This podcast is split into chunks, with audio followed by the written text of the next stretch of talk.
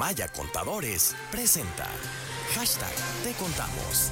Construyendo negocios saludables. Me da mucho gusto recibir en este espacio, usted la conoce, Luz Guzmán, asesor fiscal y contador público de Maya Contadores. Estimada Luz, muy buenas tardes, ¿cómo estás?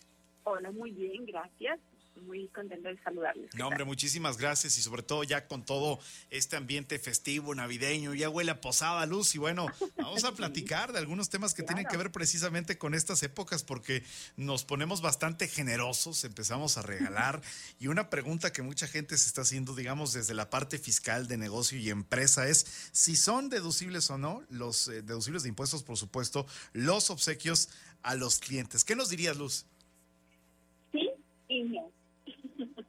Sí y no. A ver, a ver, a ver, para entenderle mejor, este, dinos por qué sí y por qué no.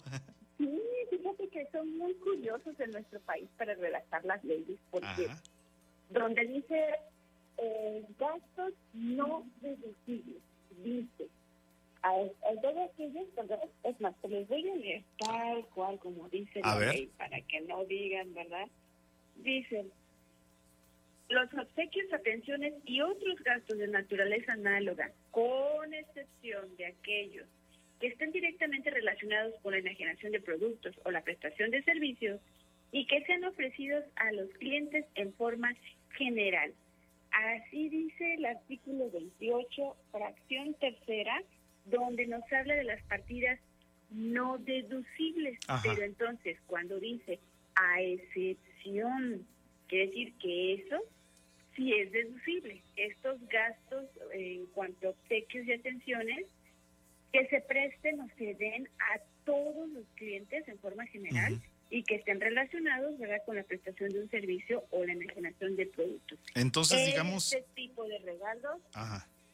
O sea, sí cabe la posibilidad de que sean deducibles. Entonces te preguntaría, ¿cuándo serían deducibles estos obsequios o atenciones, como lo dice la propia ley? Cualquier momento. Son deducibles en cualquier momento, ¿verdad? No importa el importe, la cantidad, ni la naturaleza del, del la atención, siempre y cuando se dé, como dice coloquialmente el chiste, a todos. Muy bien, entonces sí a todos, o sea, no hacer distingos, ¿no? De a unos sí y a otros no.